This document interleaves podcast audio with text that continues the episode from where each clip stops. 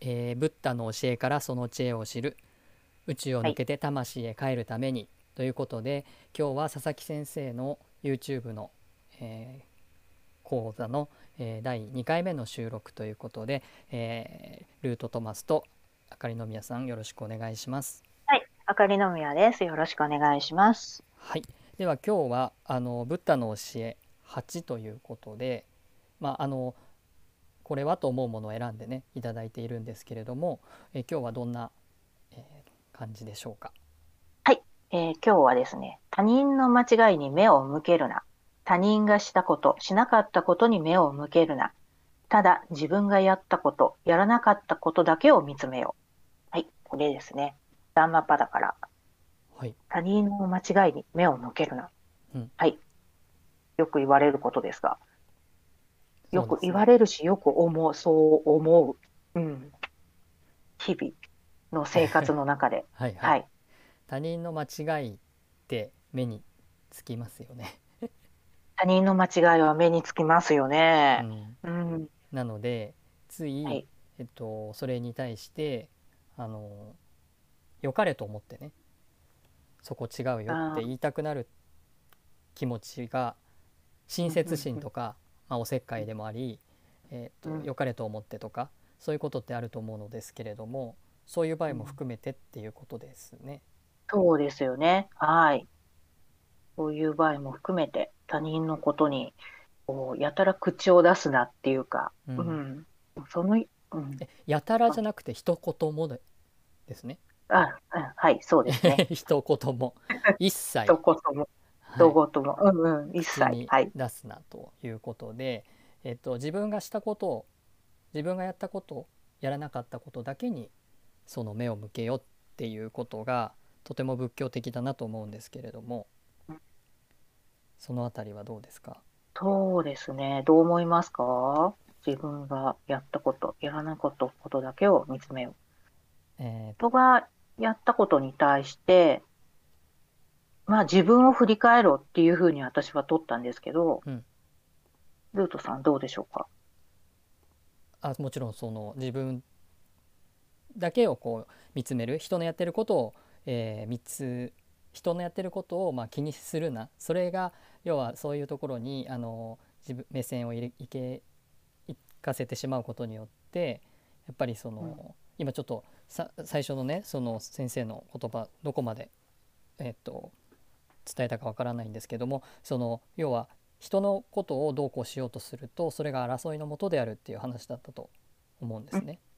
はい。なので、えっとやっぱりそうすると、えー自分は正しいと。で相手が間違ってると。だからあのそういう見方にどうしてもなってしまうので、えっと自分の世界だけにいなさいっていうのは、えー無益な争いを、えーうん。生じさせないようにするっていうことにおいてはすごく大事だなと思うんです。でもすごくそれが仏教的だなと 思います。そうですね。はい、はい。うん、仏教的っていうと、うん。もうここの句の中に、うん。もう、えー仏教的な言葉で言うと、がですよね。こうん。う、我って書いてが、うん。あの、こう、自分自身の思いがすべてこう、相手にこう、こう、ぶちまけているっていうか、うん。あの、思いがこう、放射しているみたいなうん。それを相手にこう、ぶつけてうん、こう、自分のこう優越感に立っているっていうかうん、なんかそういうふうに思いました。えっ、とどれがですか？え、あの、他人の間違いに目を向けるっていうところですね。そういう。ことね。うん。他人の間違いに目を向けるっていうことは、自分のエゴを押し付けてるってこと？あ、そう、そう。っていうことでん。ね、ぶちまけてるっていうのは。押し付けてるってことね。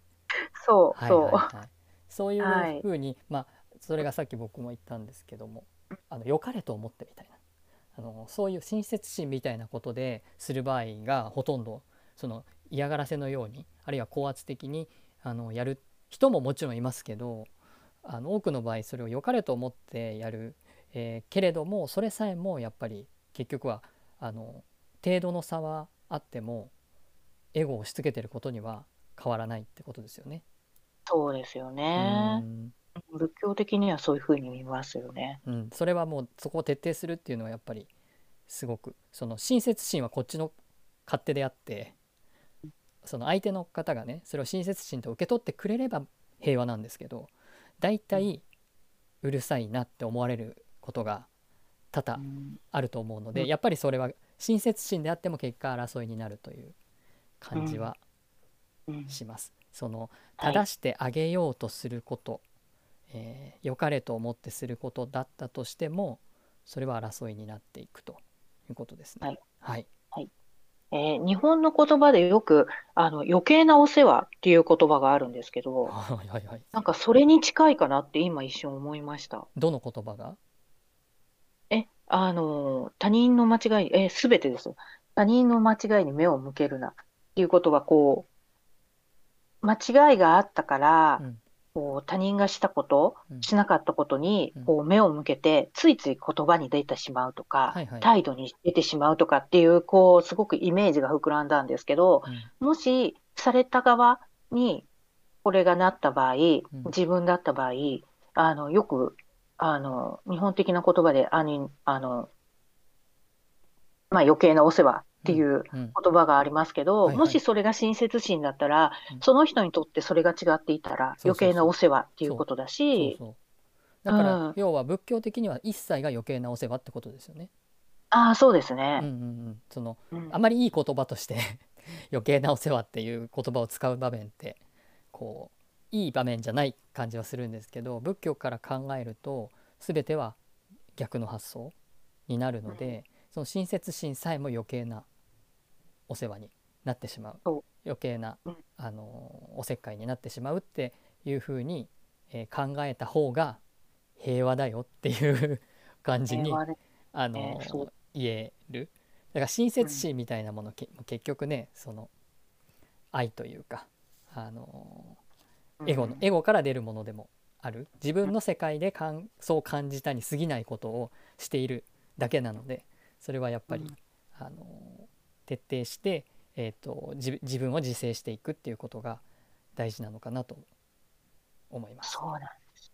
自分を自制していく。うんそう。なんですよね。うん、それも自制の一つってことですね親切にしないっていうことも、あ のそうです。そうまあ自分で分かってもらうっていうこともすごく必要なことかなって。ただそこで、あの、その、他人の間違いに目を向けるっていう人は、うん他人がしたことや、こう行動だったりとか、うん。こう言葉だったりとか、うん。っていうことに、こうついつい目が行きがちな人で、で、なんていうか、あの、いろんなことがこう気になってしまう、うん。こう我慢ができない人なんだろうなって、うん。すごく思いますね。うん。我慢。自制ね、うん。うん、あのそれがでもその一般的にはその割といいことにされてたりもするので、一生懸命人の間違いを 探すことが探すことがというか気に気づいてあげることが、まあ、いいことだって思ってる方もいるかもしれないですね。うん。うん、でも仏教的にはそれが全ての争いのもとであるその正義と正義の戦いになってしまうからっていうことうん。ですね。うん。うんそうですね。はい。はい、なので、まあ、大事なのは、えーとまあ、ほその仏教のその教えに立ち返ると大事なのは自分が正しく救われるっていうことを、えーその道へ行くっていうことであって人が間違った方向に、まあ、い行ってしまってるかもしれなかったとしても、えっとそれはその人が気づかないと、うんあのこちらが首に縄をつけてその正義の道へというか救われる道へ引っ張ってきてあげることはできなくて、その人がその人の道へ行って間違いに気づくまではまあやむを得ないという感じですか？そうですね。で、すべては気づきじゃないですか。うん気づかないと、やっぱり自分の行動を正すことはできないし、うんあの、心を入れ替えることもできない。えーすべては気づきから始まりますよね。うん。気づくと、やっぱり何かが変わる。と感じています、いつも。例えば。例えば、例えば。仏教にとって気づきって何ですか、仏教にとって気づき。うん、仏教にとって気づきやっぱりその仏教を学ぶ文脈の中で気づきっていうものを得てますよね日々僕たちは。はい。はい、だから仏教においてその気づきっていうのはどういう位置づけなのかとお考えなのかなと。そうですね。なんて言えばいいんだろうん、やっぱりその今のその最初の話もあったように他人の間違いに目を向けるなっていうことって要はうん。親切にするなって。まああるあえて言うなら。そういうふうにもだって間違いを正してあげることは親切だっていう考え方もあるのでし人に親切にするなっていうふうに取ることも不可能じゃないかなと。おせっかいをするなとか親切にするなとか、あの間違いを正すなとか、まあ、そういういろんな言い方でこの、えー間違いに目を向けるなっていうことは捉えることができると思うんですけど普通そのことを仏教で学ばなかったら多分僕は親切にすると思うしおせっかいもすると思うし間違いを正そうとすると思うんですよね。う、うんだからその気づきっていうふうこれを言われてあそれは争いのもとなんだっていうふうに言われるとやっぱりなんていうか価値観はガラリと変わるしそれによって行動は変わ,、まあ、変わらない部分気づきがあの徹底されない部分ももちろんあの一度でね全部変わるわけじゃないのであるんですけどその行動が変わりでそしてなんかこう生き生き方が変わるなっていううんなんかそういうものの始まりが気づきかなと思います。気づきを得ることによって、すごく心軽くなりますよね。うんあの、例えばこの場合でも、どうしてもこう気になっていっちゃう行動に出る、うん。ついついこうなんか、うん、行動に出てしまった時に、うん。後であんなこと言わなきゃよかったとうんか、っていうこともあるわけじゃないですか。うん。で、もしかしたらそういうことに対し、こうそういう行動に出たことによって、うん。あの、周りから嫌われる可能性だってある。ではいはい、嫌われる嫌われないはまあその人が結局行動した結果なんだけど、うん。あの、そこでまたその人が悩むわけですよね。で、悩んで辛い思いをする。ぐらいだったらうん。何もこう気にしない、目を向けない。うん。例えばその人を見たときに自分は自分って思って、うん。例えばそういう行動をしているその人たちを見たときに自分は自分なんだけど、自分だったらこの場合どういうふうな行動に取る、出るんだろうって、あ、自分、もしかしたら違っているかも、あの、その人の行動は違っているかもしれないし、正しいかもしれないんだけど、うん正しいんだったらどういうふうなんだろうって。だったら自分はこういうふうにしようって。それは自分の中で全部自分の中に心にこう問い、こう質問して自分の心の中で気持ちの中で。そして、あ、こうすればいいんじゃないかなって。じゃああの人はこういうふうなんだ。こういう立場の人なんだ。だったらもうその人はその人の世界があるからうん、もうそれでいいじゃんってうん。思えたときうん、すごい自分って楽になるんですよ。なんかそうやって、あの、人からの争いも避けることができるし、うん。この人嫌いって思うことからも避けることができるしうん、もうこの人から、あの、ここのグループから、なんかそうやって思われる嫌がらせを受けるっていうことを避けることもできるじゃないですか。で、この言葉って、あ、すごくこう、自分に、自分の心の中の一つのこう、ある自分に問うっていうことが、すごくこう心を軽くして、あの、いろんなこう、争いを避けることができる、ある、すごく深い句だなって思いました。この他人のうん間違いに目を向けるな。そう、そう。う、ん。うん。軽自くする。分自分にだけ目を向けようという。そう、そう。そう。そう。そう。そう。それ、そういうことによって、うん。あの、まあ、なんだろう、人とこうコミュニケーションが取れないから、人の中に入るの嫌だなって思って、例えば海外のそこの日本、まあ日本にいた時に、あの、ちょっと離れ島に行きたいとかって思ったりするわけじゃないですか。そういうのって、まあ結構似てるかなって、ある意味、あの、行動することによって、人との流れをこうシャットダウンすることによって、うんあの、人のこう争いをこう避けるわけですよね。そうすると、うんうんうんうん、あの、自分の中で、こう、自自分自身だけを見つめることができるわけじゃない。それはえっと人その離れ島というかその例えば人ととか、うあん、のえっと人間のいないところに行くってことですかね。うんとね、人間のいないところとか、こう自分のことを知らない人の中に、ああなるほど。こう、うん、い行きたいっていう人ってよくいるじゃない。はいこう、はい世界旅行が好きとか、なんかいろんな人とこう関わることによって、なんうんか、ああ、もうここの場って自分と合わないから逃げたいって思うと、なんかこう違う国に行きたいとか、なんか自分のこう価値観と合う国に行きたいとか、うんなんか好き結構そういうことに似てるかなっていう感じも。この他人の間違いに目を向けるなら。うん、うん、ううん。んなんか似てる部分もあるんかなってちょっと思いましたね。うんどうでしょ なるほど。